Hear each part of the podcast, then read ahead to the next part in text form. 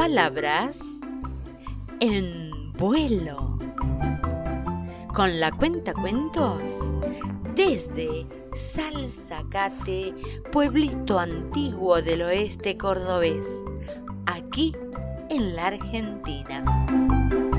La cuenta cuentos, la que cuenta cuentos, cuentos para reír, cuentos para soñar, cuentos con burbujas y delfines en el mar.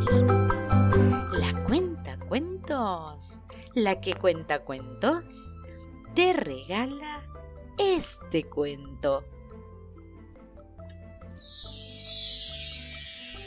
Un rayito de sol. Un cuento de Gladys Acevedo. Hace mucho, mucho tiempo, un rayito de sol se escondió detrás de una nube que viajaba, cantando y cantando, mientras las gaviotas con sus aleteos le marcaban el compás. Desde lo alto, después de atravesar montañas, lagos y quebradas, llegó hasta la esquina de una de las calles de un pequeño pueblo. Sentado sobre el cordón de la vereda, un niño con su carita entre las manos miraba la hilera de hormigas que ordenadamente corrían sin cesar. Al ver la mirada profunda del niño, el rayito se quedó colgado de una de las ramas del fresno, justo al lado de un racimito de semillas que comenzaron a brillar intensamente. El niño, ensimismado por la actividad de las hormigas, no se dio cuenta de que el árbol brillaba, brillaba cada vez más. Oh, qué mira tanto este niño que no se dio cuenta que yo estoy aquí? Se preguntó el rayo de sol y continuó esperando y observando.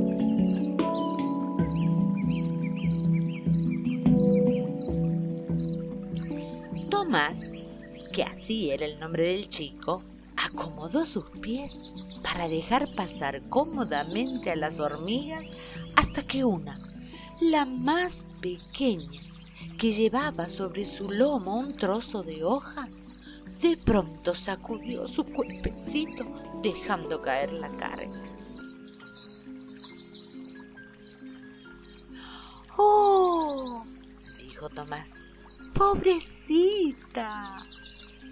El pequeño sabía del dolor de las picaduras de hormiga ya había pasado por esa experiencia, hinchándosele el lugar de una manera inusitada, así que mm, decidió esperar.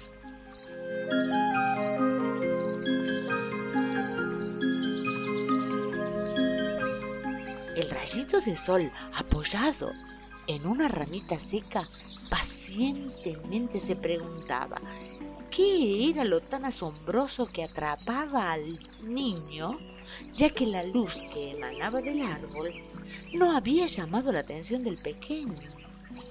Entonces, simplemente esperó.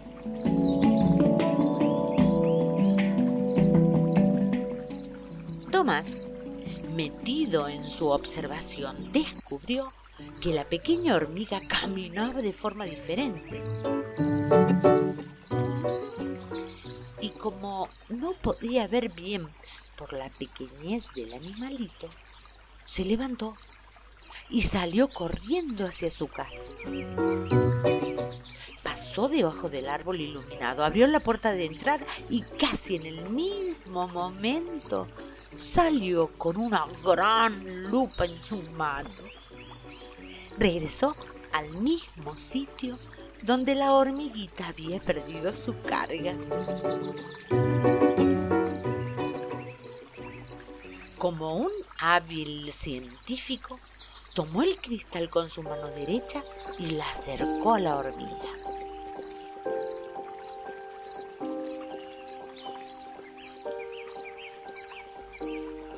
Un enorme ojo rodeado de gruesas pestañas se acercó más y más, mientras el animalito giraba su cabeza para exclamar.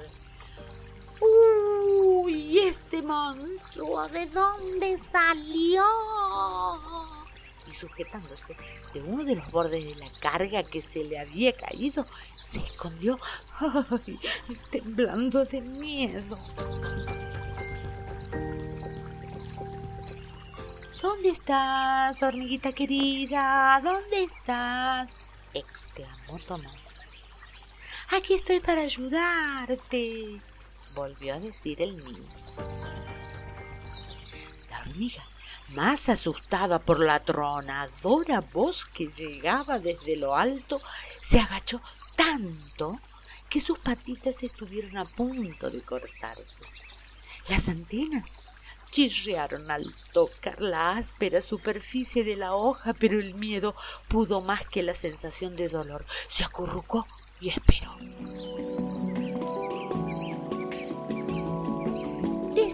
El rayito de sol observaba, hasta que vio a Tomás tomando una rama larga, muy larga. Fue en ese instante que tomó conciencia del grave riesgo de la pequeña hormiguita. Simplemente la ignorancia del niño podría aplastar a la pobrecita. En ese preciso momento su luz interior se intensificó, dirigiéndose a toda velocidad hasta la hoja que protegía a la pequeña unos ojitos desorbitados escudriñaban en la oscuridad. Pero al entrar el rayito con su calor y estridencia, la hormiguita sintió que la esperanza había tocado la puerta. Otro lado, desconcertado, Tomás, todavía con la lupa, intentaba localizar su objetivo preparando la rama para escarbar alrededor de la hoja. En ese momento, una luz intensa, muy intensa, comenzó a teñir la superficie del escondite, dejando atónito al niño.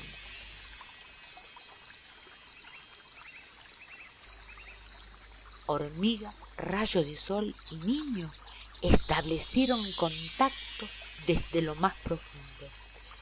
Fue como como si los tres se tomaran de la mano y como en cadena despejaran la situación.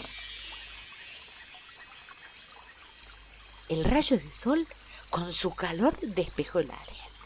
La hormiguita sacudió sus antenas, estiró sus patitas y comenzó a caminar.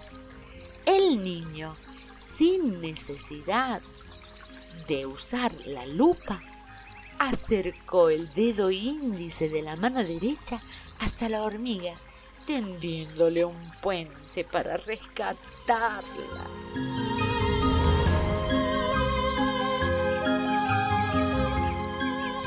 Suavemente, la asustada hormiga fue ascendiendo, ascendiendo y ascendiendo hasta llegar a la mano del pequeño niño. No te asustes, querida amiga, no quise hacerte daño, solo quería ayudarte. Gracias, Tomás. Menos mal que el rayito de sol vino en mi ayuda, porque sin darte cuenta con la rama me hubieses hecho daño. De repente, una sonrisa llenó el rostro de Tomás. Acercó su mano y con un beso muy tierno saludó a su amiga dándose cuenta que el árbol del frente se vestía de hilos dorados.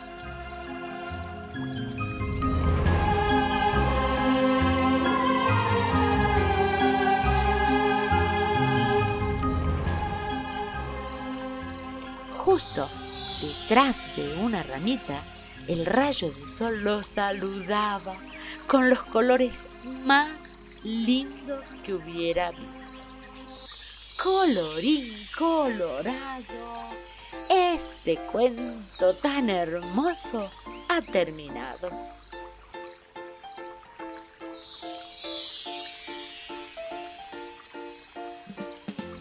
Hasta el próximo cuento, mis queridos amigos y mis queridas amigas, todos envueltos en la luz del rayito de sol.